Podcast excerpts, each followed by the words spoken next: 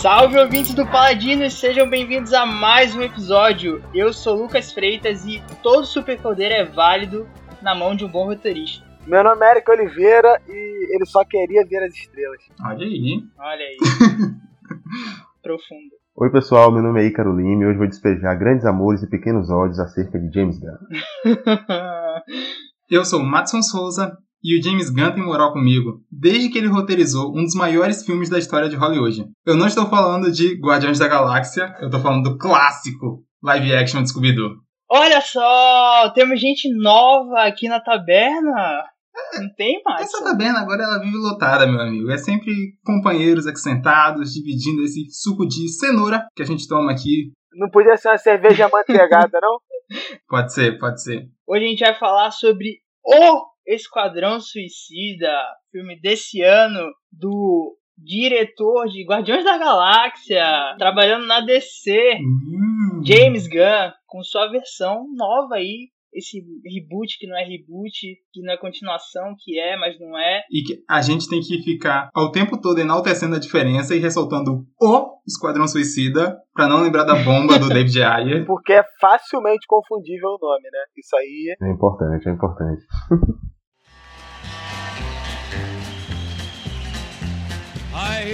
Olha só, o que eu espero desse Paladinos? Eu quero que a gente já corte o papo todo furado, esse papo todo furado, de ficar falando do filme de 2016, Esquadrão Suicida de 2016. Porque não vale a pena, cara. Vai ficar com essa baboseira, vai falar desse filme. Deixa esse filme enterrado em 2016, onde ele não devia ter saído. É completamente esquecível. É completamente esquecível. O Paladinos, ele tá com essa política agora de fingir que filme ruim não existe. A gente tá apagando da memória, fingindo que nunca aconteceu. Meu único ponto é porque, assim, o, muito desse filme funcionar pra mim, do O Esquadrão Suicida funcionar pra mim, é porque realmente me lembra da memória terrível que foi ver o de 2016 no cinema e me senti desconfortável durante aquele, aquela experiência que eu olhava para meus amigos do lado e ficava, velho, o que é que tá acontecendo? é sério que fizeram isso, que gastaram dinheiro, tempo e atores e equipe pra fazer isso, então. Mas enfim, vamos tentar esquecer mesmo. Quem sabe relembrar rapidinho, mas totalmente esquecido. Esse filme, ele tá. O Esquadrão Suicida, ele tá jogando num terreno que é muito favorável pra ele. Porque a nossa comparação é com o primeiro de 2016 e com as bombas que a DC lança, velho. Aí fica muito fácil pra qualquer um, meu amigo. É, o velho faz qualquer coisa que já supera aquilo ali, então. É fácil. Mas o Esquadrão Suicida, o primeiro, que ele não quer falar, mas a gente tem que falar, não tem jeito. Ele ficou marcado por um ótimo trailer. Esquadrão Suicida tem. O, o primeiro filme tem um trailer maravilhoso. Que podia acabar ali. Se o filme engaveta e nunca mais sai, ele ia ser um filme que o pessoal nunca ia ver e ia ser amado. Mas saiu e foi aquilo que a gente viu lá. Eu não sei nem do que vocês estão falando de filme do Esquadrão Suicida que saiu em 2016. Eu lembro que teve um trailer incrível e nunca saiu nada. E depois teve esse filme agora. Não sei de que filme. Foi algum curta É. esse trailer, foi um projeto Isso é coisa do de festival curta mesmo, E tal, é. enfim. Morreu ali, morreu ali. Mas é interessante essa coisa do trailer mesmo, porque foi justamente nessa época aí, cara, eu comecei a. Não, não totalmente, mas eu comecei a diminuir a minha, meu consumo de trailer de filme. Hum. Muito, muito, muito, muito. Esse ano foi uma lição mesmo. É algo que eu carrego comigo, porque assim, foi na mesma época de, poxa, eu, eu nem lembro mais o ano exato, mas também teve Batman vs Superman. Que aí eu sei que não é o tema do episódio, mas também que me machucou um pouco.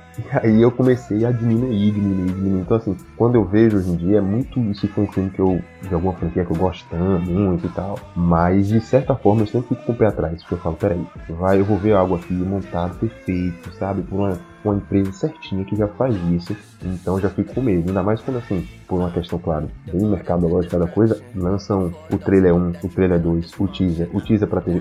Esse é o Então problema. assim, é só, só um detalhe que, que carrego comigo até hoje. É, eu, eu queria muito ter essa cultura bem definida em mim, sabe? Putz, vai sair um filme da Marvel. Eu já sei que eu vou assistir esse filme. Já é certeza que eu vou dar audiência pra esse filme. Eu não preciso ver trailer nenhum. Mas já tô lá eu assistindo. Que Nem um maluco, quando sai. Eu acho que tem uma discussão aí que é muito relevante de você pensar a cultura pop hoje em dia. Que é como é que a gente se relaciona com trailers, velho. Porque é isso, como tu falou, a gente sabe que a gente vai assistir o filme. Cada trailer que a gente vê, a gente tá sabendo mais da história, mais personagens, mais piada que a gente não vai rir na hora, porque a gente vai rir no trailer. Esse, o Esquadrão Suicida, pra mim, ele sofre um pouco até com isso. De- eu vi tanto trailer desse filme que tem piada que eu não ri mais, tem umas surpresas assim que eu já tinha conseguido montar pelos trailers. Isso diminui um pouco a experiência. Pois é, já eu não vi. Eu não vi o trailer. Eu não vi, tem até várias surpresas, entre aspas, no filme Olha que só, eu não velho, tinha visto. Que experiência. Exato. E pra mim, assim, foi justamente o que eu falo muito do filme, assim, justamente de tem alguns elementos ali que pra mim foram muito novos. E só depois que eu me toquei, eu falei, caramba, esse tá na lista dos que eu não vi. Não vi trailer. Aham. Porque é realmente muito pouco, sabe? Assim, eu até é, é curioso, porque eu fico meio que flertando com, com isso. Eu assino um canal de trailer de filme no YouTube, sabe? Então, assim, quando eu abro lá minha aba de inscrições, tá lá, tem semana que enche e tal. Só que aí eu fico assim, será? Não sei. Esse daqui eu não vou ver, não. Esse daqui eu não vou ver, não. E acabou que esse foi na época que eu nem lembro, assim, de ter feito a escolha bem racional, mas que eu deixei de lado. Não, ag- agora, agora eu tô curioso, agora eu quero saber, Ícaro. Você assistiu o trailer do Homem-Aranha? Então, aí Não. Ah. entra no esco... Calma, não, calma, assisti, assisti. Eu não vou- vou assistiu uma, assistiu assisti. 16. Fala a verdade pra gente, admitir. Eu assisti porque realmente entra naquela história que eu falei, né? De filmes que tem, assim, tem um apego muito mais forte comigo. O hype. Exato, e é isso. E outra coisa, assim, hoje em dia eu acho que é, é muito difícil você não ver o trailer de algumas coisas, de algumas produções, Aham. porque depois pululam, jogam na sua cara em redes sociais, em tudo quanto é Exato. canto. Hello, Peter. Então, meio que assim, eu não vi na hora que lançou exatamente, logo depois que começou a circular na internet. Mas aí depois, rodando né, em, em redes sociais, tá lá, tá lá um monte de coisa, grupos de amigos falando e tal. Falei, pô, será que eu vou ter que ver? E é mais assim, eu fui ver sabendo praticamente quase tudo que já tinha acontecido. É, o problema é esse, né, velho? Porque, sabe, o principal do trailer já tava lá, o frame lá, um post no Instagram. Mas a realidade é que assim, o filme quando ele tem muito trailer, muito teaser, é porque é um filme que quer se provar. Foi o caso desse filme. Ele, ele precisava de muito trailer pra convencer o público que assim, a gente vai ter um bom filme, vale a pena vocês irem ao cinema, valeu? Tipo, Homem-Aranha não precisa, o pessoal vai de qualquer jeito. O trailer podia ser horroroso, mas a gente iria, a gente vai ao cinema, entendeu? Então, esse não, esse precisou de imagem, precisou de tudo pra falar, beleza. Acho que é aceitável de dar um pouco do nosso dinheiro pra ver o filme. Não, mas isso aí do trailer precisar se vender, muito verdade, né, velho? Os caras colocando em letras garrafais. É, filmes de James Gunn, diretor dos Guardiões da Galáxia 1 e 2. Porque Esse filme ele tinha uma missão de convencer a gente realmente a esquecer daquela bomba e querer embarcar nessa aventura de novo. Parece um filme arriscado, mas a Warner jogou no seguro, sabe? De- você chama o James Gunn, que é um cara que fez os Guardiões da Galáxia, um cara que tem muito a ver com o gênero de filme de super-heróis, sabe? Sabe usar essa temática e usar o gênero pra contar a história dele, mas sem perder a assinatura que muita gente perde quando faz filme de super-herói.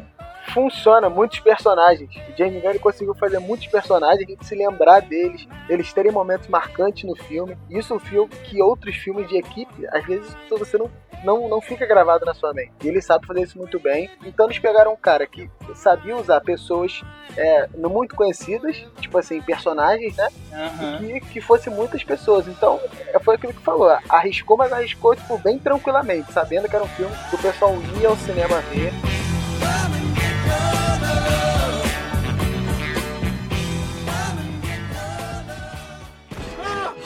Nom nom. Nom nom. Nom nom. Um dos primeiros acertos do filme logo de cara é se manter fiel justamente ao conceito do Esquadrão Suicida. Então, a premissa desse filme é o que deveria ser o básico ao se contar uma história sobre essa equipe, esse grupo de vilões que vai para a missão, Black Ops e tudo mais. E eu acho que o James Gunn ele apresenta o conceito logo de cara durante o filme de uma forma muito até um pouco didática, na verdade, mas que é muito eficiente. Porque nos cinco primeiros minutos do filme, você já está totalmente situado na situação ali da história do filme, o que é que ele quer passar, o que é que ele quer contar. E é justamente esse o ponto que me pegou assim, né? Que é a questão da montagem, da edição. Tanto o uso dos flashbacks, né? Que aí, já nesse começo aí tem esse uso, quando ele apresenta a primeira equipe, a Uhum. gente, né, acha que vai caminhar por ali e tal. E mais uma vez, né? Por não ver o trailer, eu tava meio que de peito aberto. E aí eu já envolvido e tal, e daqui a pouco tem aquele corte, tem toda aquela situação. E aí volta, algum, acho que, não, não lembro bem se é exatamente nesse momento que tem a coisa do oito minutos atrás, enfim. Sim. Mas tem um flashback ali e tal, e aí mostra o outro caminho, né? Que tinha uma outra equipe, uma equipe paralela, indo ali e tal. É, e esse recurso é usado várias vezes, e, e é esse ponto da edição, da montagem, e sem- eu sempre gostei na direção dele, sabe? Porque ele consegue dar um ritmo legal, e ele consegue, por exemplo, também apresentar personagens de uma forma interessante. Porque você tem uma equipe grande, você tem uma equipe com várias personalidades, você tem uma equipe com cada um com suas peculiaridades. Então, se você começar e aí voltando a falar de 2016. Se você começar que nem aquele maldito filme de 2016, que meio que vai apresentando assim, eu lembro que eu tava lá no cinema e era- metade do filme ainda apresentava e tinha uma coisa, tinha um recurso visual, eu nunca vi depois disso. É, horrível. Parecia um cardzinho de cada super-herói. Exato. E aí que é o, ponto maravilhoso que eu acho do, do James Gunn, que é, é o limite entre o, o, o- engraçado, o extraordinário e o ridículo é, é, é muito perto, sabe? Então, assim, a gente tá falando de um esquadrão que tem equipes ali, tem, tem pessoas que fazem parte desse esquadrão que tem poderes bizarros. Né? Aham. Tem um poder que foi criado justamente pro filme, a gente pode falar disso depois. Então, pra você falar disso sem parecer o ridículo, sabe? Sem parecer um negócio, nossa, é sério que é isso aí? Então ele consegue fazer isso ser engraçado. Você fala, meu Deus, é sério, meu Deus, eu não acredito que tá acontecendo isso. Então é justamente esse ritmo, sabe? Você tem um ritmo certinho de apresentar, de encaixar a piada, de envolver, pra depois vir outro personagem, e aí depois você conta a história de outro, depois você vem ali no flashback da história de outro personagem e tal. E aí você vai amarrando isso direitinho e cria um ritmo perfeito. Velho, é aí que tu vê a mão do diretor, sabe? Tanto nessa edição ágil, mas de fazer uma coisa que é quase infantil, sabe? No desenho da criança, cada personagem é de uma cor pra ficar muito fácil pra ela gravar, entender quem é quem, entender quem ela gosta. O James Gunn, ele tá quase que fazendo isso com a gente, sabe? Porque é um visual mais escrachado que o outro, mais maluco, mais exagerado. Cada personagem tem uma piadinha ali. E ele escolhe um elenco super carismático que fica muito fácil você gravar os personagens, sabe? Porque você sabe que o Peacemaker é o que tem a tigela na cabeça, aquele colã super brilhante. Você sabe quais são as piadas dele e você reconhece o carisma do John Cena. Não é uma coisa confundível com outra pessoa, sabe? Ele é um filme muito fácil de você sacar o que tá acontecendo e se situar na história. É muito bom quando o cara, além de ser um bom diretor, porque você pode ser um bom diretor, ter bons atores em mãos, mas não saber fazer um filme. Às vezes ele não vai saber os atores se conversarem entre si, fazer bo- boas cenas. E esse filme é lotado de boas cenas. Cenas que você lembra, ele faz todo mundo conversar entre si e funciona. Você acredita que aquilo realmente são pessoas que estão interagindo. Então isso é primordial. E do início ao fim. Tanto até nessa cena inicial ali da primeira equipe, de tudo. Você fala assim, cara, é isso que a Esquadrão Suicida, é isso que eu quero ver. Ele está passando tudo que eu queria ver. Eu acho isso fantástico no James Gunn, né, velho? Porque ele tem uma facilidade de criar conversa, criar o roteiro em si, assim, a conversa dos personagens. Só pegar o exemplo daquela primeira cena deles no avião, cara. É muito. Você fica assim, what? O que que tá acontecendo? Esse bicho é um cachorro? Um cachorro? Que raça você acha que é essa, irmão? Eu sou do que galgo afegão. Não acredito, é um lobisomem? Eu tô do lado de um lobisomem! Solta aqui! Ô, ô, ô, ele não é lobisomem, não. É uma doninha. É inofensivo. Quer dizer, não é inofensivo. Matou 27 crianças. Mas, sei lá. É muito incrível, assim, você crê muito nos personagens dele por causa disso. Essa característica que ele tem. Vale lembrar que ele tem essa habilidade desde o clássico Scooby-Doo, que também é um filme de uma equipe com características variadas e que se relaciona de um jeito interessantíssimo. E é pouco valorizado. hein? Pouco valorizado, É velho. pouco valorizado. Me amarro nesse filme de Scooby-Doo. Pouco valorizado.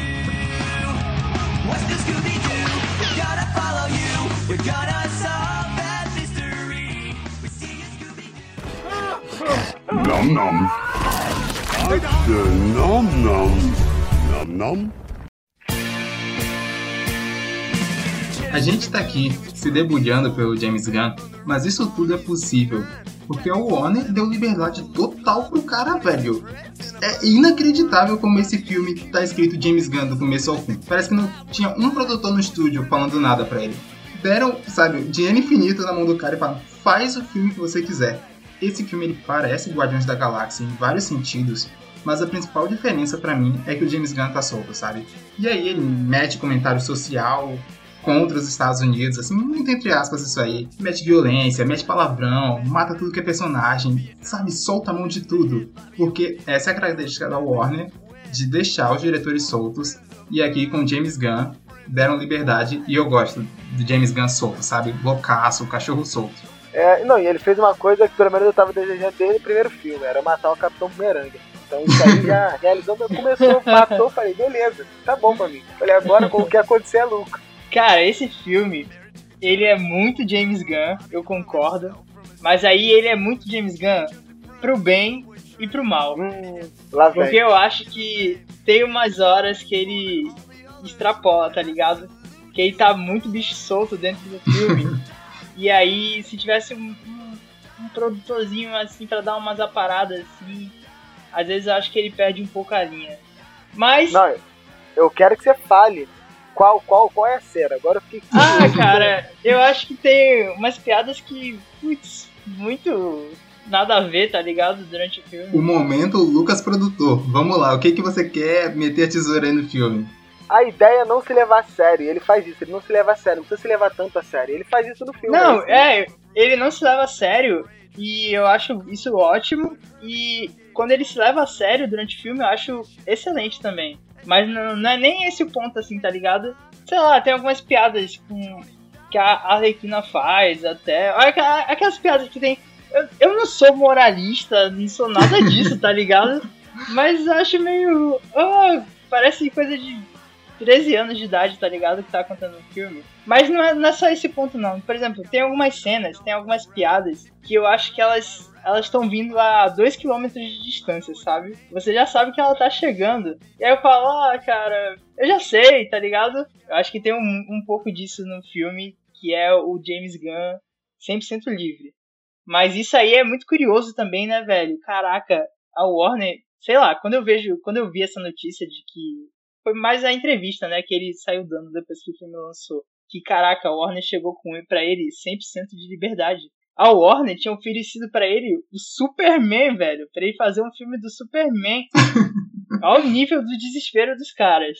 Mas eu acho que teve produtor ali sim, que, assim, um, um- pouco, mas teve. Uma coisa que eu acho que acredito que devem ter pedido, que a Arlequina é a nova galinha dos ovos de ouro. Ah, super. Então ele falou assim, ela tem que ter, dentro do filme, um filme à parte. É o que acontece. A Arlequina é como se ela fosse um filme à parte. As cenas dela, em vários momentos, ela tem o seu arco próprio, muito diferente dos outros personagens, que ela tem, e ela tem que ter, porque a Warner falou, você pode fazer tudo, mas nela você não mexe. Ela tem que ter um protagonismo ali, tem que ter uma parada dela, e funcionou também. Ele conseguiu fazer isso, se ligar à história principal e a gente comprar a ideia. Eu concordo totalmente que funcionou, justamente pela coisa da montagem e, e a dose que a Arlequina é inserida nisso, porque assim, a gente sabe de todo, todo o peso da história dela, de todo o peso, não, não só dentro de um filme, mas a questão, assim, talvez mercadológica, sabe, de, de- do personagem Uhum. em si. Mas se a gente for parar pra pensar, era muito complicado você fazer um filme desse em que tem uma equipe grande, e aí talvez você descambar pro lado de ficar falando muito da, da Arlequina e tal e tal. É. Mas aí, no final das contas, eu acho que ela tá bem encaixada ali, claro. Ela faz todo o, o- o- o- a conexão com várias partes do filme. Mas ela tem momentos que é só dela, que é justamente, por exemplo, aquela cena da luta, que tem uma coisa bem James Gunn mesmo, que são aquelas flores saindo, aquela coisa toda. E aí, na reta final também, né, aquele fechamento ali que é ela que vai lá. Então, assim, tem justamente os pesos, assim, de pegar grandes cenas e visualmente colocar ela no topo. E claro, ela também tem toda. é, Eu, eu acho que eu concordo um pouco com o Lucas nessas piadas, eu não lembro bem quais. Mas eu acho que, assim, digamos, se a gente for falar de piadas verbais, assim, diretas, eu acho que eu lembro bem que teve algumas escorregadas aí. Teve, eu pô, meio teve tipo. Ela tá, começou a chover. Aí ela falou, oh meu Deus, adoro a chuva, parece o negócio do, do anjo. Aí eu falei, caraca, velho, tá bom, James Gunn. Então é um ridículo que ele, ele se admite que é ridículo, cara. Isso é bom, admitir que é ridículo. Imagina se ele leva isso a sério. Aí que é um Não, problema. pô, mas o ridículo do filme tá nos uniformes, tá nos poderes, personagens, tá toda a situação, tá ligado? E não é ridículo, é fiel, pô. Onde você fala que é ridículo? É fiel. Ó, quem me conhece sabe que eu não sou de apoiar empresas bilionárias, isso vai contra todos os meus valores, mas esse ponto eu vou ter que dar pra Warner. Inclusive, se quiser tocar música de opinião polêmica, pode soltar. Porque eu acho que a Margot Robbie, de Arlequina, ela já tá no mesmo panteão que o Robert Downey Jr. tá com o Homem de Ferro, que o Hugh Jackman chegou com o Wolverine. Eu acho que ela é a encarnação definitiva assim da personagem, sabe? A versão definitiva da Arlequina é a Margot Robbie fazendo a personagem. E daqui a 30 anos pode ter outra pessoa, pode ter outra atriz fazendo a mesma personagem, mas eu acho que nunca vai ser a mesma coisa que é o que ela tá fazendo agora. É icônico isso, tá ligado? Ela é a versão definitiva da Arlequina. É porque eu acho que ela construiu muito a personagem. Assim como. Ó, o Chris Evans não tanto com Capitão América, eu acho. Mas o Robert Downey Jr., ele reinventou o Homem de Ferro. E aí o Homem de Ferro, depois dele, meio que se tornou o que foi o personagem que ele fez. Então o personagem caminhou junto com ele. E eu acho que a Arlequina é a mesma coisa, sabe, com a Margot Robbie. Depois que ela pegou a personagem, assim, meio que todos os caminhos da Arlequina em, em desenho, em histórias em quadrinhos, tudo meio que foi por esse mesmo lado. Então por isso que ela fica tão marcante assim e ela é tão referência do que é a Arlequina. É, mas assim, se pega também, por exemplo, no caso do. O Chris Evans não, porque fazer o Capitão América era um pouco mais fácil, na minha opinião. No caso do Robert Downey Jr. ficou muito mais marcado, porque ninguém lembra de qualquer outra adaptação do Homem de Ferro, nenhuma mídia. Eu falo de quadrinhos de nada, tão incrível quanto o dele. Entendeu? Uhum. Nem o próprio roteirista de quadrinhos conseguiu trazer um Homem de Ferro tão bom quanto Robert Downey Jr. trouxe no cinema. Entendeu? E a Arlequina, por exemplo, da, da série animada antiga do, do Batman, Sim. aquilo ali, a, que a Arlequina que foi criada ali, né? É aquilo que a gente vê e tem aquela referência, entendeu? Então ela realmente, a, a Margot Robbie, ela trouxe, é, tipo assim, o que aquela ali, mais uma outra, uma outra coisa. Por isso que eu acho que não tá nesse panteão ainda.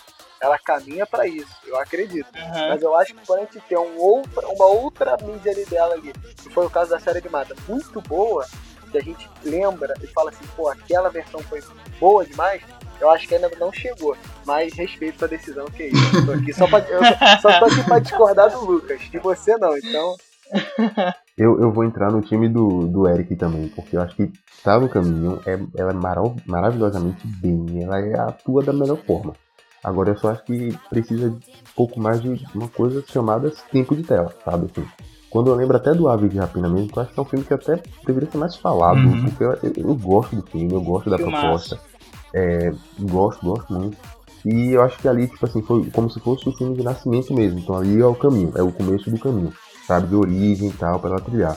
É, mas qualquer outra coisa assim, seja qualquer outro tipo de filme, que ainda precisa um pouquinho mais. Mas ela tá, porque ninguém tira o posto dela, só não chegou, mas acho que falta um defeito pra ela chegar, pra gente falar, pô, realmente, tem um conjunto aqui, uma, uma obra, uma coleção de cenas e atuações que realmente fazem dela algo intocável. Como, Isso como aí, isso aí, ouvinte do Paladinos. É Madison emocionado.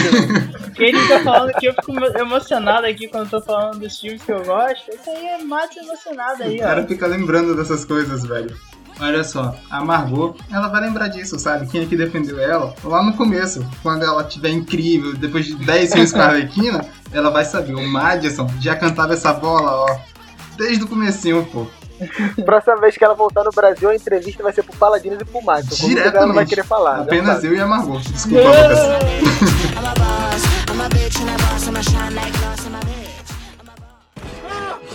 Nom nom. Nom nom. Nom nom. Eu vou falar agora aqui. Não sei se, se vai ser uma opinião conjunta, mas o melhor personagem do filme, na minha opinião, de longe aqui, é o Nanato. Isso, qualquer coisa que vocês falem, dependendo do que vocês falem agora, eu vou até embora. Eu nem fico mais. Eu quero um boneco do Tubarão Rei. Ó, não é o meu personagem favorito do filme, mas com certeza tá no coração de todo mundo, né, velho? Cara, assim, por, por uma questão é, puramente emocional mesmo, de favoritismo, por gostar, pra mim também é ele. Assim, não é, não é por peso no filme, não é por importância, nem nada. É simplesmente, pô, o cara que eu mais me diverti ali, vendo na tela e dei risada e curti e tal.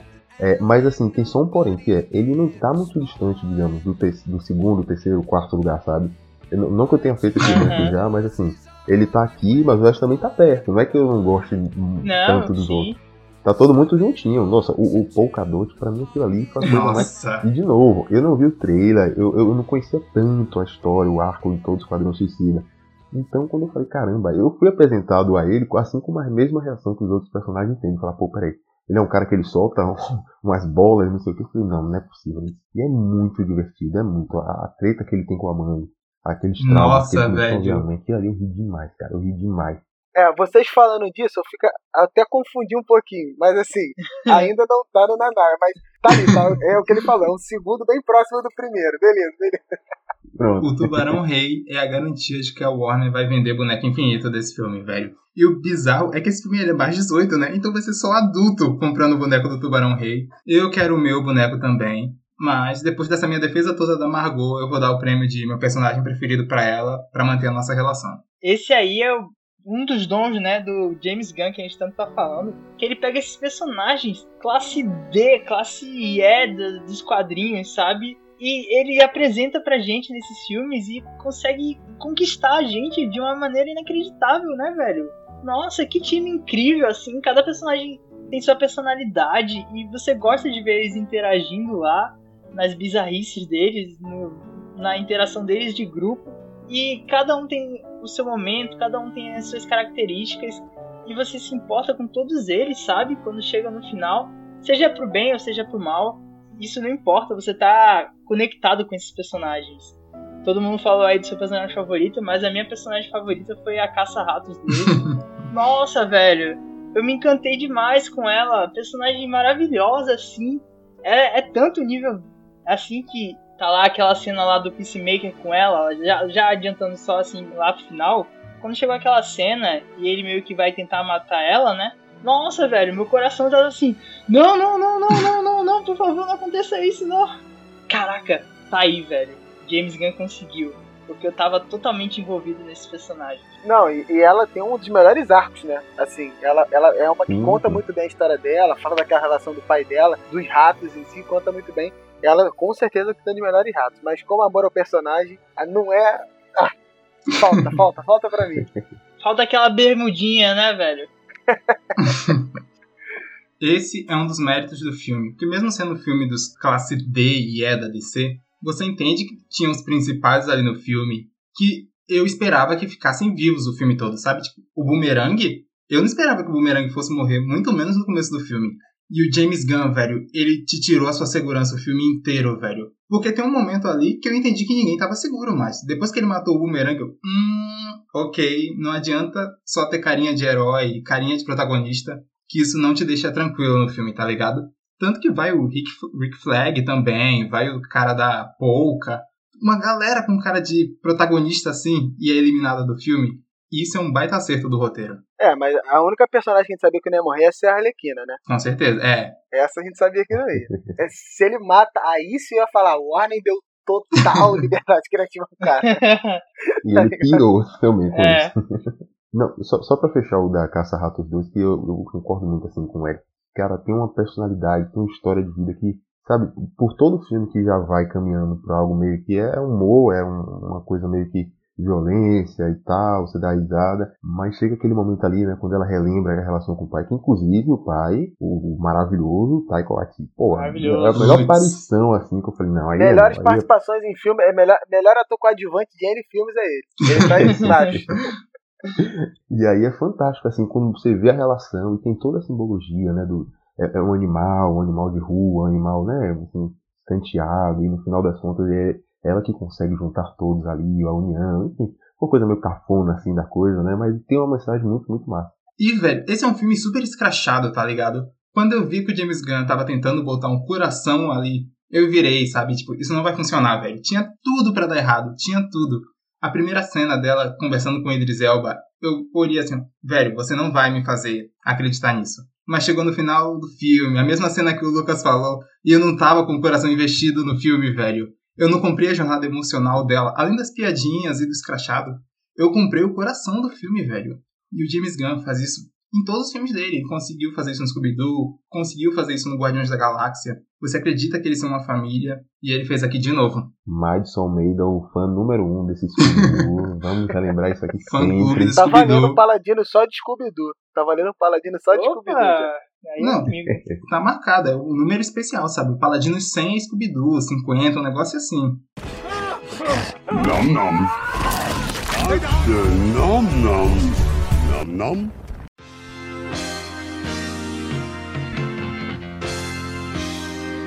Então, é, eu abri o episódio falando muito sobre a questão da montagem, da edição, algo que pra mim soa maravilhosamente bem, tudo organizadinho, apresenta os personagens de uma forma contínua, leve e tal, muito interessante. Porém, a, a reta final é algo que na montagem ficou um pouco. é, me pareceu algo que quiseram resolver tudo com a pressa. Assim, eu gosto da sequência, eu gosto da luta, eu gosto do- da aparição do vilão, eu gosto de todo o fechamento ali, do que motiva na hora que né, a Viola deles vai lá e pede, não, você tem que sair daí, e aí tem a tal motivação, que pô, eu só queria ir pra vocês destruírem os arquivos, enfim, se viram contra isso. É maravilhoso, a cena mesmo, a Arlequina entrando no globo ocular daquele Nossa. gigantesco e, e nadando naquilo ali é lindo. Porém, tem só uma questão que pode ser é, é realmente umas birras que eu sempre tenho como filmes assim. Porque, por exemplo, na hora que eles entram lá, eu esqueci o nome daquela estrutura, né? Daquele prédio gigantesco e tal. Jotunheim.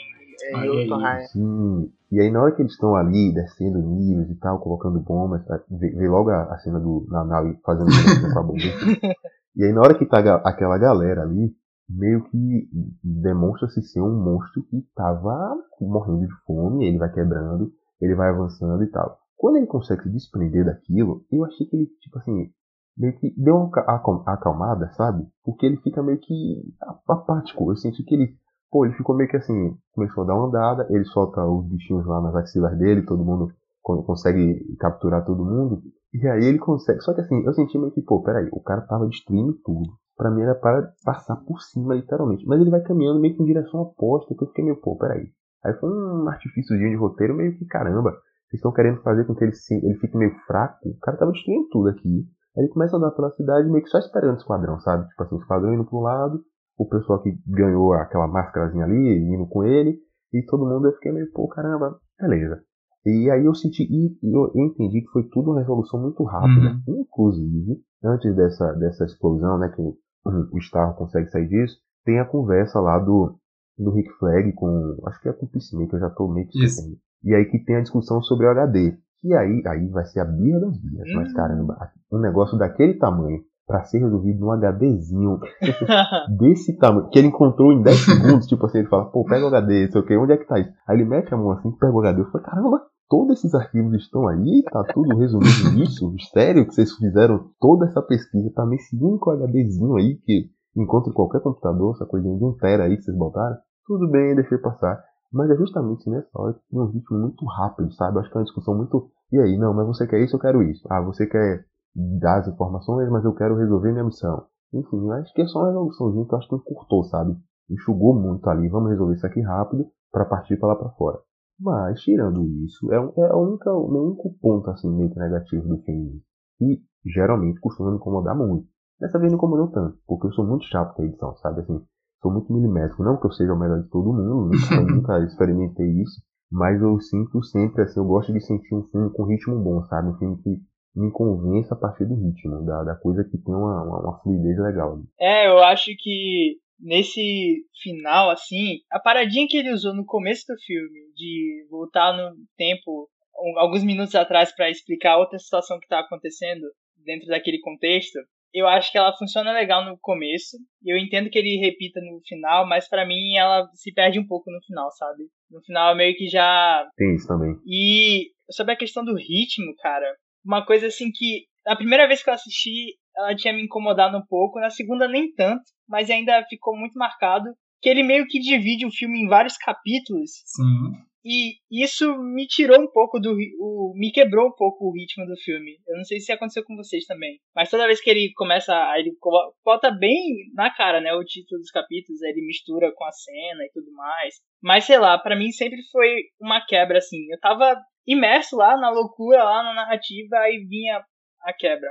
Mas o. Eu vou. Sobre o que o, o Ícaro falou, eu vou dar uma defendida aí. Lá vem eu, passar pano.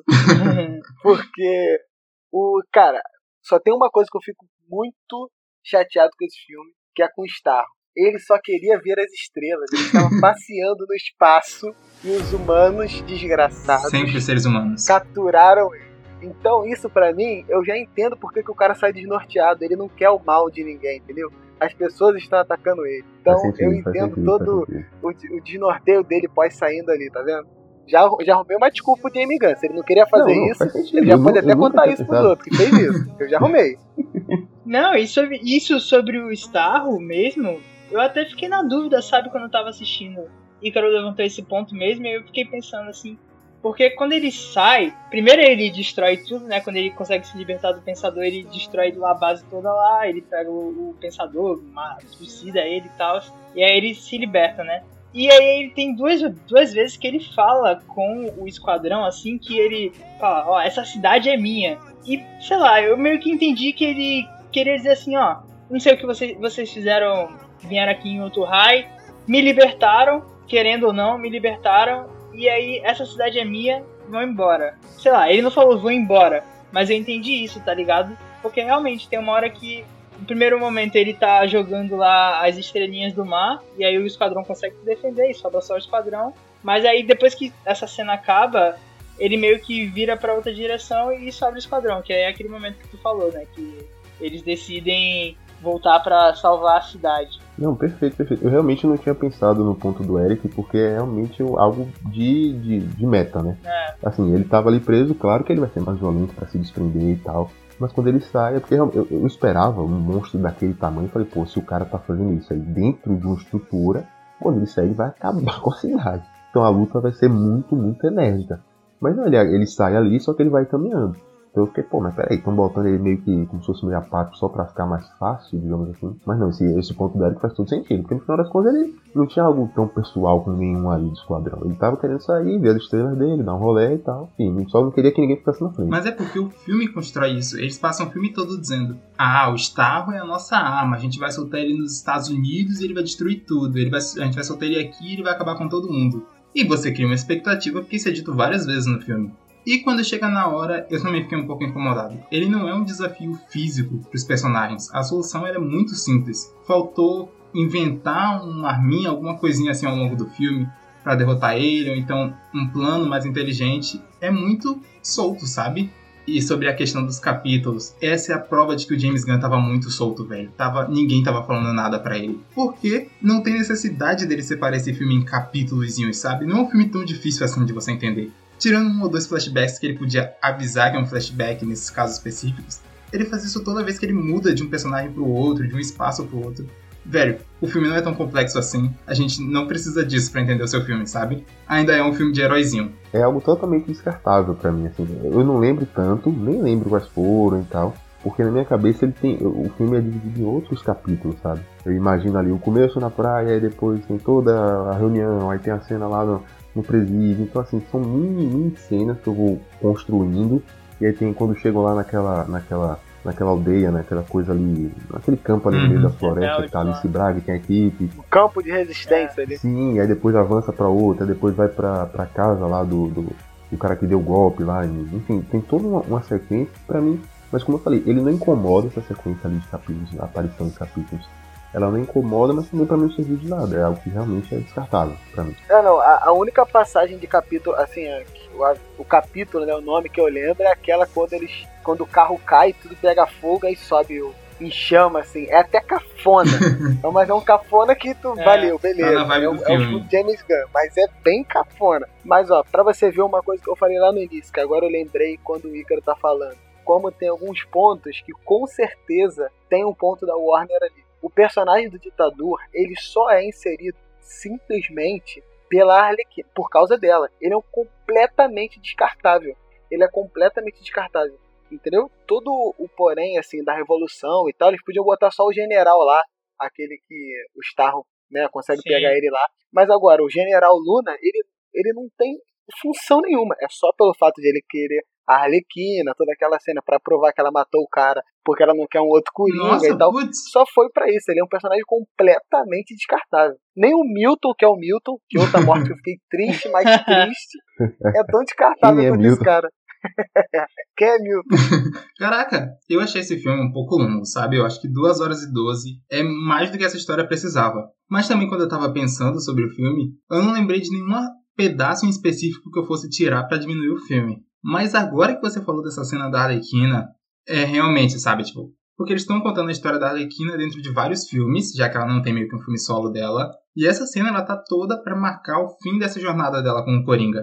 E aí realmente não precisava disso nesse filme, sabe? Isso podia ser guardado para um filme solo dela, uma outra história assim. É, eu acho legal pela Arlequina, pela personagem em si, pra construção dela como personagem, eu acho é super importante ter aquela cena e tal, mas pro escopo dessa história, desse filme, realmente é aquilo, né?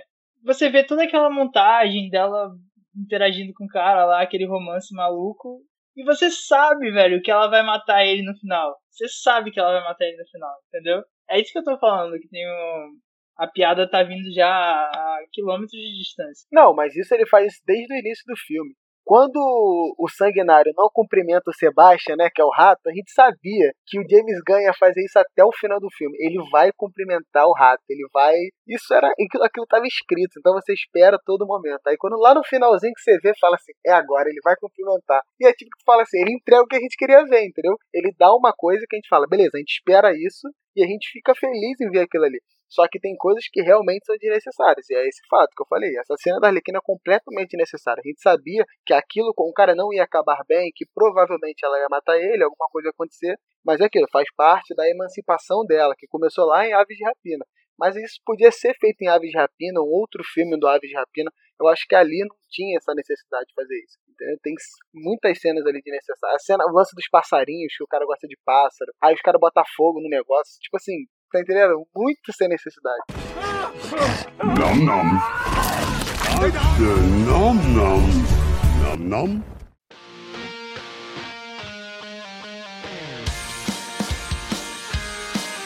Eu falei no começo desse programa que o filme ele é, pega a premissa básica do Esquadrão, do Esquadrão Suicida, né? Deles fazerem essa missão.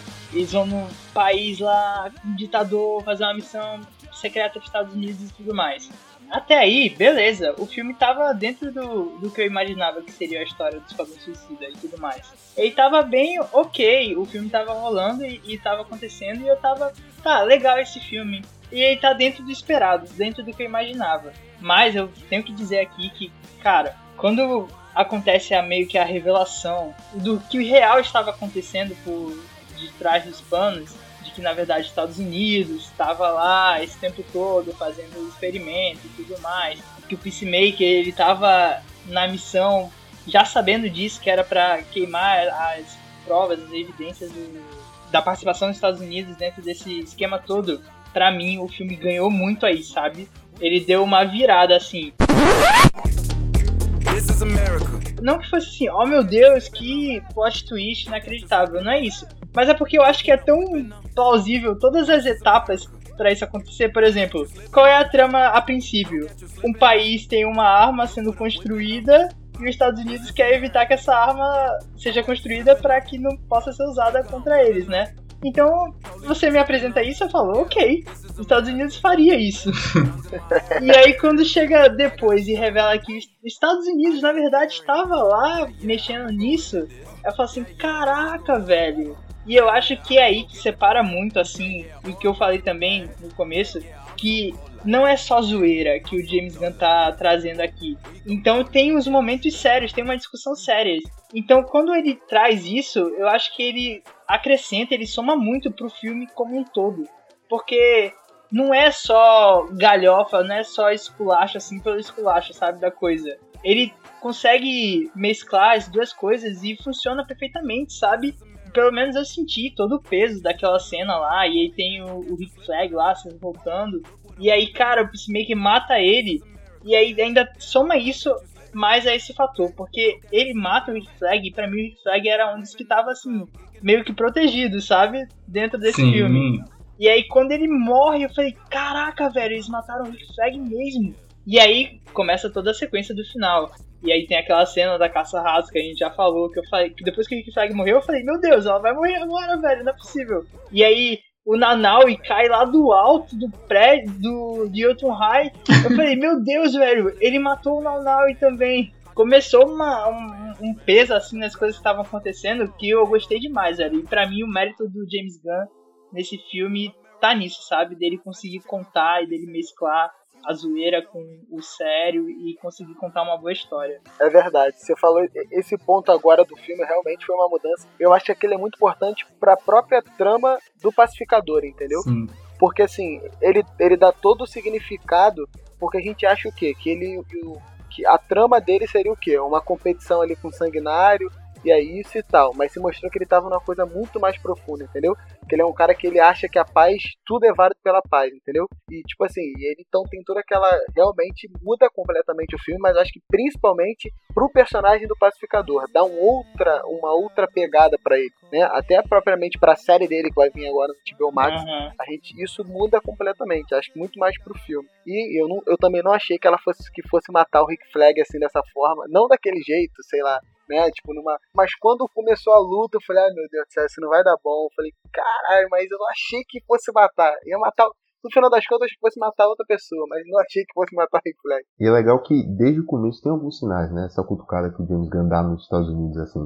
Porque logo no início ali, acho que antes dos primeiros cinco minutos, quando aparece é, é a Força Tarefa X, se eu não me engano, naquela primeira equipe, e aí tem a bandeirona dos Estados Unidos lá atrás, e aquele andar, e vem toda aquela coisa meio que, sabe, zoando a própria estética do que é mostrar uma equipe americana indo fazer alguma missão e tal. Então, desde o começo, ele vai apresentando alguns sinais ali de que ele vai brincar um pouco com a própria, o próprio poder dos Estados Unidos, né? De estar tá interferindo em toda aquela história. E eu acho que faz todo sentido, sabe? Assim, não é o maior, como o Lucas falou, não é o maior plot twist do mundo, mas tem uma, uma pegada interessante, porque acho que justamente combina com a própria personalidade do esquadrão. Porque a gente está falando de pessoas, né, entre aspas, fora da lei ali. Então, no caso, que vai chegar ali no final das contas, vai fugir um pouco. Então, beleza. É, por mais que ele sempre, eles, podem ter todos os motivos do mundo para, sabe, esqueça isso aí, vou deixar essa ilha se acabar aqui, isso não é problema meu. Aí você tem ali uma própria fuga e tal. Né? Quando tem, eu não lembro, acho que é um funcionário que, que acaba dá um murro na Viola Davis ou, ou dá algum golpe com ela, não lembro bem. E aí isso também me surpreendeu. Falei, caramba, dá um negócio meio que do nada assim. Falei, caramba, tomaram um poder lá também. E aí assume o controle, aí conversa com o esquadrão aqui, eles vão e tal. Então, assim, essa sequência é bem, bem, bem interessante. Só, só um ponto rapidinho. Nesse, nesse ambiente lá, né, da, da direção que tá, o pessoal, a Viola Davis, as piadas ali não me pegaram. Eu, eu não lembro qual foi, quais foram, mas tem umas piadinhas ali que eu fiquei meio que. A galera apostando em quem vai sair vivo. Isso, aí eu fiquei, ah, tudo bem e tal, mas enfim, foram umas histórias pra mim que passaram rápido, assim, falei, ok, ok. É, não, não funciona tanto nessa parte do backstage lá, não funciona tanto. E é impressionante saber que a própria mão do Waller, que é uma, é uma personagem tão implacável em todas as mídias, tanto nos quadrinhos quanto nas séries, ela não vai matar, a mandar matar a pessoa que deu uma porrada na, na cabeça dela, tá ligado? é bizarro. Tipo, a continua. Não é isso, tá, tá entendendo? Que passa. Então, realmente, aquela cena ali toda nos bastidores é meio. É meio também uma cena que poderia ser tirada, não tinha necessidade e tal. E entra duas, como o Matson disse, duas horas e doze de filme ali. Podia ser menos. Ah, eu gostei, eu gostei desse bastidor. Eu vou gostar do Venom vs Carnificina, que foi confirmado essa semana com uma hora e meia. We are Venom. Que eu já a medida certa de um filme é uma hora e meia. Gente. uma hora e meia? Uma hora e meia. É sério? É sério. Essa é Só vai ter porrada então, né? Caramba. Não vai ter mais nada. Você quer mais história, alguma coisa? Eu tô satisfeito. É verdade, é verdade. Mas então, esse é o momento que eu cruzo a minha linha aqui no Paladinos, porque eu concordo que esse comentário social todo funciona muito bem narrativamente, para você ter um motivo para fazer os personagens se enfrentarem, para você desenvolver o Peacemaker, que realmente parece o queridinho do James Gunn ali, você vê que teve um trabalho a mais no personagem. Mas eu acho que enquanto um comentário social, enquanto uma tentativa de usar esse filme para dizer alguma coisa, eu acho muito, sabe, soft, vazio. Eu acho tão perigoso quanto um gatinho, sabe? Essa crítica do James Gunn.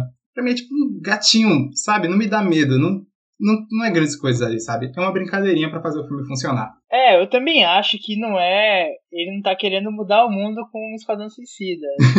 o, que, o que ele vai conseguir, pelo menos. Mas que essa virada, assim, dentro da história rolou mesmo, tá ligado? Ah, mas eu entendi o que o Madison tá dizendo. Porque, por exemplo, a forma como o Lucas falou, como se fosse uma revolução, né? A partir de um Esquadrão Suicida, vai todo mundo nos países inteiros se revolucionar contra os imigrantes americanos que estão controlando o experimento. Não vai, entendeu? Não vai. Mas ele entende que, tipo assim, ah, tem uma tramazinha ali que é para poder falar que os Estados Unidos não é tão bom quanto parece, mas valeu. Mas não é para, tipo assim, as pessoas se inspirarem, não é um filme que foi feito para aquilo ali, né? Hum. Não, é... não, é, com certeza não. E a gente vê que a discussão ela tá muito forte agora com tudo isso que tem acontecido recentemente. E eu sinto que o filme ele não consegue dar esse discurso todo que faz ali esse comentário não encaixa bem no filme, sabe? Um exemplo de um filme de super-herói que faz isso de um jeito muito melhor é Pantera Negra, por exemplo, que consegue encaixar toda uma discussão enquanto você faz um filme de herói. No James Gunn me parece, sabe, fica no escrachado que você faz melhor e funciona para fazer a trama andar, mas não me diz nada. É, não, mas ele quis fazer, eu acredito que a referência que ele quis usar é porque tem muitos casos de que os Estados Unidos usa os países aqui da América Latina, Sim. né, da América Central, como lugares para guardar prisioneiros, que faz tortura, em lugares teoricamente que não tem jurisdição, pra poder fazer esse tipo de coisa. Então a crítica dele foi essa, assim. Mas é aquilo, o, o, o próprio Pantera Negra funciona muito mais como uma crítica social do que esse filme do Esquadrão Suicida. Ele não tem essa força toda, é uma crítica importante, uma crítica legal, mas que ele, assim, é um ponto bem, bem moral. Eu nunca achei, nunca troquei uma palavra com o James Gunn, então eu não gosto muito de fazer avaliações morais da pessoa, por mais que eu veja mil entrevistas dele. Mas eu sinto que é um pouco assim, sabe, aquela coisa de fazer uma piada consigo mesmo, mas que, no fundo, você, você se acha interessante por fazer essa piada, sabe? Então, tipo, falar, ó, como, como a gente nos Estados Unidos é meio mal, maldoso e tal, mas no final das contas, é algo que, beleza, cara, ok, está criticando aí e tal, não é algo tão efetivo. Mas aí também abre brecha para outra discussão, que é, é, é, preciso ser, a arte é para isso, enfim. É outra história que a gente discute. Mas no final das contas. A arte precisa ter função? No Como final é que das é? contas, Oi? é realmente uma crítica ali. Mas a gente já fez o nosso papel. Todo mundo já discordou do Lucas, agora pra mim já fechou. Todo Sim. mundo discordou dele, então tá tudo certo. Nom nom. Nom nom. Nom nom. E aí a gente pode tirar desse filme então que vai ter alguns personagens que vão se perpetuar. Eu acredito que o Sanguinário vai ser um personagem ainda muito usado. Ele pode não ter uma série dele. E eu acho que também pesa muito o fato do próprio ator ser um muito mais ator, porque o Idris Elba é muito mais ator que o John Cena, né? Obviamente. Então o John Cena ele quer se manter ali. Então, então ele vai ter uma série da HBO Max, mas eu não acreditaria que o que teria uma série do, do, do Sanguinário na HBO Max. É uma parada mais cinema, né? E o pessoal já fala sobre um, um futuramente aí um pistoleiro com sanguinário, porque o sanguinário é nada mais do que um pistoleiro aí, né, desse filme. Não tem, Tem jeito. até a, a piadinha, né, de cara aí. Eu escolhi cada um por suas habilidades únicas. Aí chega o cara e vai se recrutar o pacificador. Não, a mesma, mesmo cara, a mesma coisa que eu. E o pistoleiro é a mesma coisa. É, só que ele fala, só que melhor. É, mas o que a gente tem de confirmado mesmo é essa série do Pacificador pro HBO Max. E que eu jurava, assim, que quando, quando ele morreu, né, eu pensei, ih, caramba, a série dele então vai ser um passado aí do Pacificador. Caraca. Mas a cena pós-crédito, né, velho? Dá a entender que não, vai E é continuar. bizarro como é que o cara vive, né? É, assim, é só por causa do roteiro. Entendeu? O roteiro quis botar que o sanguinário meio que ganha dele, só pra isso que matam o cara. Porque, tipo assim, é bizarro o cara sobreviver àquele ponto. Mas tudo bem, a gente compra a ideia. A gente compra não, a gente ignora, né? A gente finge que não aconteceu. Eu não tava com hype nenhum pra essa série do Pacificador, não ligo. Mas aí, quando ele morreu no filme, e eu comecei a pensar que essa série ia ser um flashback, que nem você, Lucas, eu desisti dessa série na hora, sabe? Caraca, eu não vou assistir essa bomba que os caras estão fazendo só pra ter conteúdo pro HBO Max. Mas como o personagem voltou à vida, deram um jeitinho deles ali, eu vou assistir, mas, sinceramente, eu não tô ligando nada, sabe? Eu não tô nem aí pra essa série. Eu também não. É, então, eu também. É por isso que eu acho que o James Gunn deu a declaração no Twitter dizendo que isso vai ser. A série do Pacificador vai ser como se fosse um Esquadrão Suicida ou Esquadrão Suicida 2. eu acho que ele quis. Por isso que é uma forma de trazer o pessoal ali. Porque provavelmente a própria Viola Davis deve aparecer na série dele. Então eles vão usar esses É, artifícios é. pra fazer a série se tornar interessante. Eu acho que eles vão tentar fazer com que o pessoal assista aí. Nunca na história do universo um artigo foi tão importante quanto um O na frente do Esquadrão Suicida. É muito, muito valioso falar esse O. É imprescindível. Não, e a. DC tá fazendo isso agora. Agora a gente vai ter o The Batman, The né? Batman. Que, é, É. Será que vai ser o Batman? Tem que ser o Batman. Será Olha a que vai ser pressão no filme aí já. Tem que ser o Ah, Batman. ah. Esse negócio aí do artigo, velho, ele é. Ele é muito importante, né, velho? Real pra esse filme. Sim, sim. Que ele, ele diz muita coisa mesmo. Porque esse filme, perdido nessa de continuação, mas é um reboot ao mesmo tempo. E quando ele bota o artigo, é pra ele realmente falar, né, velho? Que esse é o Esquadrão Suicida. Tipo, nos cinco primeiros minutos ele corrige tudo que o outro filme não fez, assim, tudo que ele fez de cagado, tudo que ele complicou pra contar uma história sobre esses personagens. E aí ele fala, não, agora você tá vendo, você tá assistindo o Esquadrão Suicida. E é um trabalho muito bem feito fora do filme também, assim, de cartazes Sim. e tal. Tem toda uma, um- uma paleta de cores, uma proporção ali de imagens e tal, tudo organizadinho. Funcionou muito, muito bem. Não, e o, você falou, mas a gente criticando aqui o primeiro filme, né, do Esquadrão Suicida. Aham. O diretor jura que a versão dele é melhor. Caraca. Ele jura de pé junto. Né? O David Sabe quem se é Ayer, culpa, né? velho. O Warner. Foi dar o Snyder Cut, agora ela tem que aguentar. Dispensa O Ayer. Cut é sacanagem com a gente. É sacanagem com a gente. Mas é que, Se a série do, do Pacificador aí eu não ligo, esse O Esquadrão Suicida 2, eu tô aqui no hype já, sabe? Junta mais 10 hero- vilões aleatórios pra morrer no começo do filme, trazer esse time de volta, essa família de vilões. Eu tô dentro desse filme já, hein? Já embarquei no hype. Nom nom. Nom nom. Nom nom. Tem uma perguntinha que toda vez que eu assisto um filme da DC, que é o que a internet fala, que é esse é o melhor filme dessa nova leva de filmes da DC, desse novo universo, diz que começou com Man of Steel, que é a pergunta polêmica. Eu, eu sou um homem da polêmica. O pênalti da polêmica eu sempre pego a bola e bato, e eu vou definir aqui. Não é o melhor filme dessa nova leva da DC pra mim. Mulher Maravilha, o primeiro, continua sendo meu preferido. Ah, não. Ah, Pensei que tu ia falar outra coisa. Não, a cena da trincheira é épica, velho. Ela vai ficar, sabe, no imaginário de fãs super-heróis pra sempre. Infelizmente, Mads, vou ter que discordar de você. Esquadrão Suicida não é. O Esquadrão Suicida não é o melhor filme da nova leva. Pra mim, vai continuar sendo Aquaman. Eu me amarro no filme do Aquaman. É até estranho, porque é um filme que eu vejo direto. no Caraca. Mas eu gosto. Mano, ele passa direto e eu vejo todas as vezes que passa, mano. É bizarro. Mas eu gosto do filme. Por quê? Eu não sei, eu gosto do filme, é. Eu, Eu gosto também no gostei no eu vi. papel. Eu gosto, mas pra assistir toda vez que passa, É, tipo assim, eu tô rodando a televisão, tá lá passando no telecine, tá passando não sei onde. Mamé! nossa. Olha, eu tenho muita dúvida, porque todos os outros da DC eu, eu não cheguei a rever. E aí eu sempre gosto de rever pra dar aquela sensação, avaliar direitinho. O Aquaman eu gosto bastante, bastante também. Tem aquela luta final que eu adoro. Eu acho que toda a plástica ali me, me- me empolga demais. O Mulher Maravilha eu curto, mas nem tanto em relação ao Aquaman e alguns outros. Já o Mulher Maravilha 2 pra mim é outro filme que Nossa. Esquece, nem, Eu pra que que falar disso? A pra gente já falou? É, que vamos- a gente vamos- não vamos acredita em filme ruim. A gente não acredita em filme ruim nesse podcast. É só deixar de falar que eles são, vamos lá. Mas então, se for assim, é, minha, minha opinião é bem mutável. Hoje eu acho o Esquadrão Suicida Hum. o melhor filme da DC nessa nova leva. Olha aí. Eu Olha, acho, eu acho. Mas eu vou ser sincero em dizer que eu posso mudar essa opinião se eu rever alguns outros.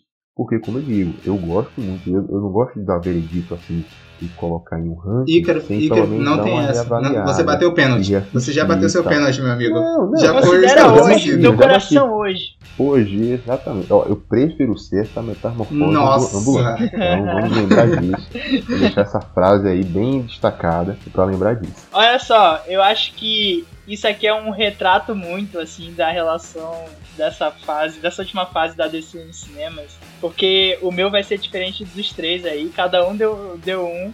E hoje, eu não sei se é o melhor filme, mas com certeza é o meu favorito, é o que eu mais gostei de assistir, foi Aves de Rapina. Eu tava com expectativa quase negativa, assim, quase zero, quase nula pra esse filme e foi uma experiência maravilhosa no cinema. Então eu fico com Aves de Rapina, mas em seguida vem Esquadrão Suicida. E é isso, né, cara? Cada um falou um filme diferente aqui da DC e eu, putz, pra mim isso aí é o retrato da DC, cara. pra mostrar que nenhum deles é bom de verdade. Que Nenhum nenhum é unanimidade, pelo menos. É, mas eu acredito no caminho que eles tomaram com o Esquadrão Suicida, sabe?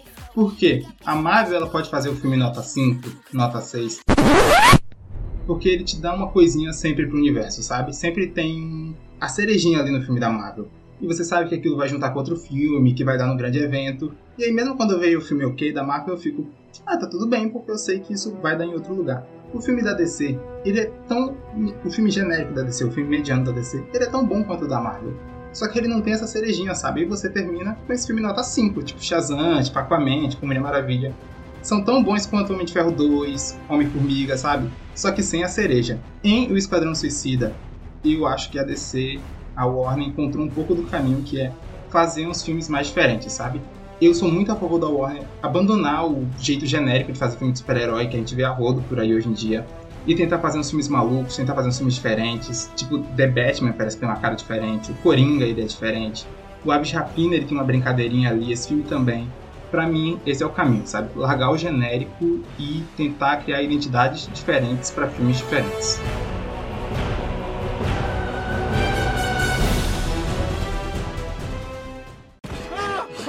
Nom nom. Nom nom.